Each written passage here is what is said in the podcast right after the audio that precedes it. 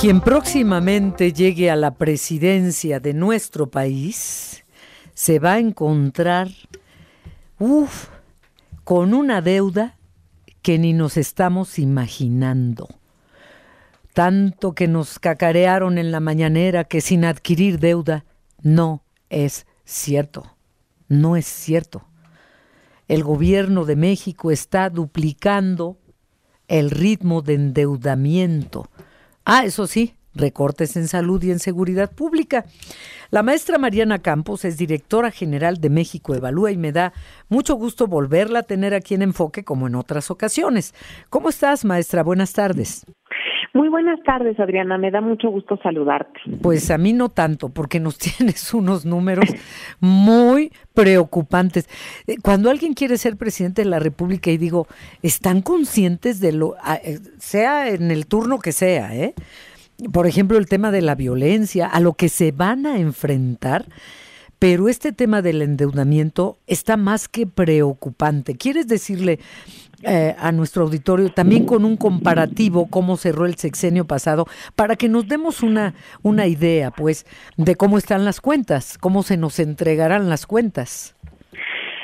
Bueno, Adriana, yo creo que eh, el, primer punto a destacar, y que quizás es lo, lo que más preocupa, es que el ingreso público no ha crecido, eh, digamos, lo suficiente en este sexenio. ¿Qué quiere decir que el ingreso público no ha crecido?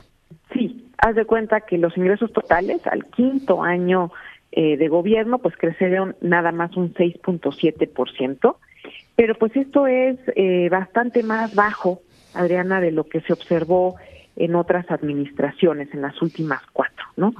eh, por ejemplo, eh, en el sexenio de Peña Nieto crecieron eh, alrededor de 15%, en el sexenio de Calderón 20% y en el de Fox 45%.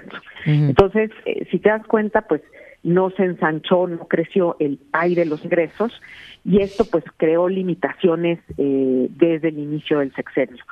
Em, hay que decir que esto tiene que ver con que los ingresos petroleros pues han venido cayendo eh, de manera importante en los últimos en los últimos años también en los sexenios anteriores eh, no no en el de Fox no en el de Calderón pero sí en el de Peña y el tema es que eh, pues han ido perdiendo participación en la bolsa eh, del gasto público no eh, para que te des una idea, en, al cierre de 2023, pues los petroleros aportaron solo un eh, 15%, ¿sí? y eh, pues esto fue mayor pues en otros excesos.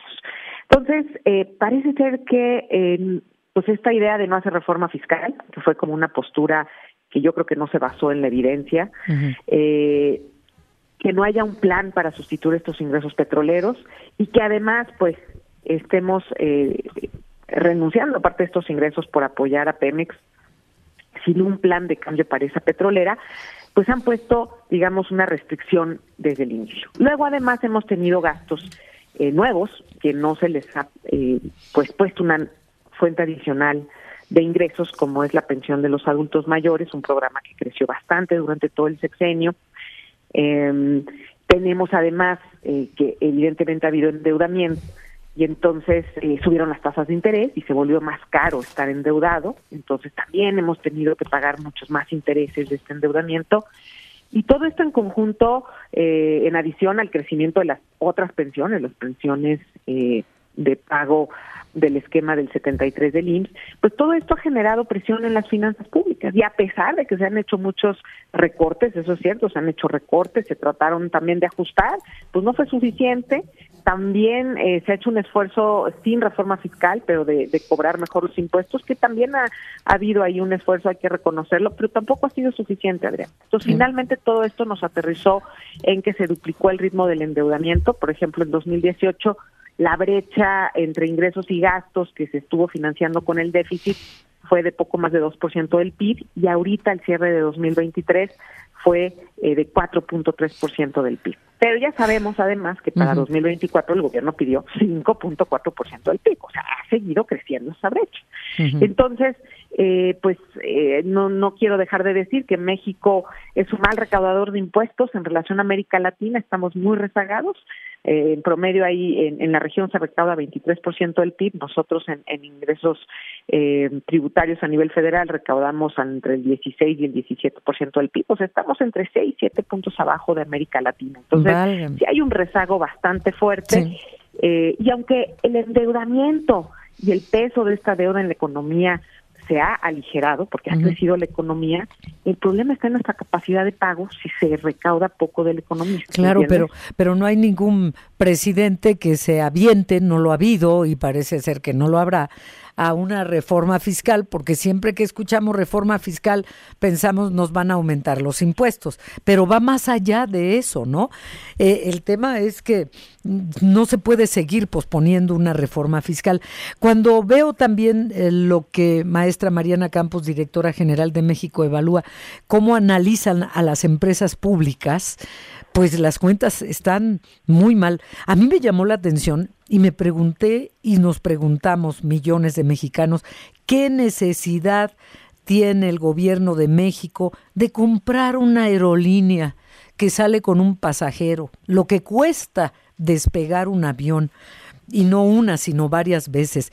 ¿Qué necesidad de gastar en una aerolínea? ¿Qué está pensando el presidente? Como si no hicieran falta otras cosas importantes, más escuelas, más hospitales, gastar. ¿Cuánto costó Mexicana de Aviación? ¿Ocho mil millones de pesos, creo? Sí, Adriana, una cifra parecida. Y pues tienes toda la razón. A ver, no tenemos buenos antecedentes, buenos antecedentes con las empresas estatales. No.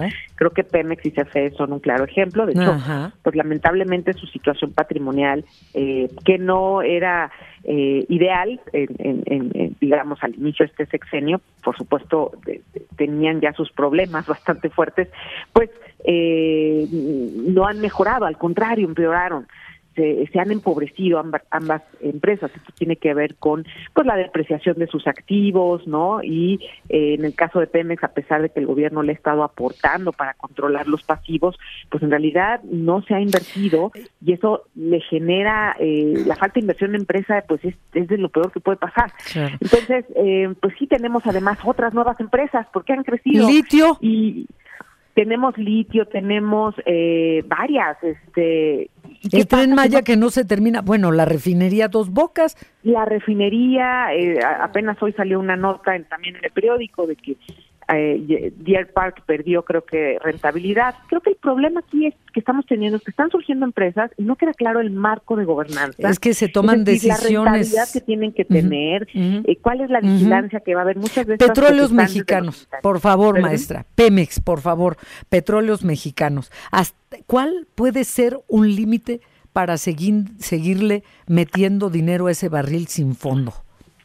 Yo creo que eh, es importantísimo, de hecho tenemos una lista de recomendaciones porque no nos gusta arrojar datos tan drásticos sin pensar en cómo podemos solucionarlo. Sentimos que una reforma fiscal tendría que empezar en México por tratar el tema de Pemex. Es decir, no podemos eh, seguir financiando a la empresa sin condicionar a un cambio en su enfoque de negocios, en su gobernanza, es decir, en la toma de decisión y desde luego en su modelo financiero. Entonces, es importantísimo que esos recursos que estamos cediendo eh, o que el gobierno federal está cediendo, pues estén condicionados a esa mejora, porque el modelo actual de negocio eh, pues no es óptimo, no nos generó buenos resultados porque se empobreció la empresa en estos años. Entonces yo creo que ese es como el paso número uno. Eh, como ya te mencioné, no se ha invertido eh, de manera suficiente. Eh, entonces, eh, el, el, el, modelo pues de la soberanía energética trae pérdidas, eso ya es eh, obvio, es evidente, ahí están los datos. Entonces, tiene que haber un cambio en ese modelo eh, y yo creo que ese es como el apartado número uno. Pues mira, yo lo que quiero es que nuestro auditorio, además de escucharte, maestra Mariana Campos, como directora general de México Evalúa, eh, además de tomar nota de lo que nos has planteado, y perdón por algunas de las interrupciones, pero es que es tanto, y además ya sabes cómo es esto de, de los medios y, y falta un corte y estas cosas, perdón, perdón.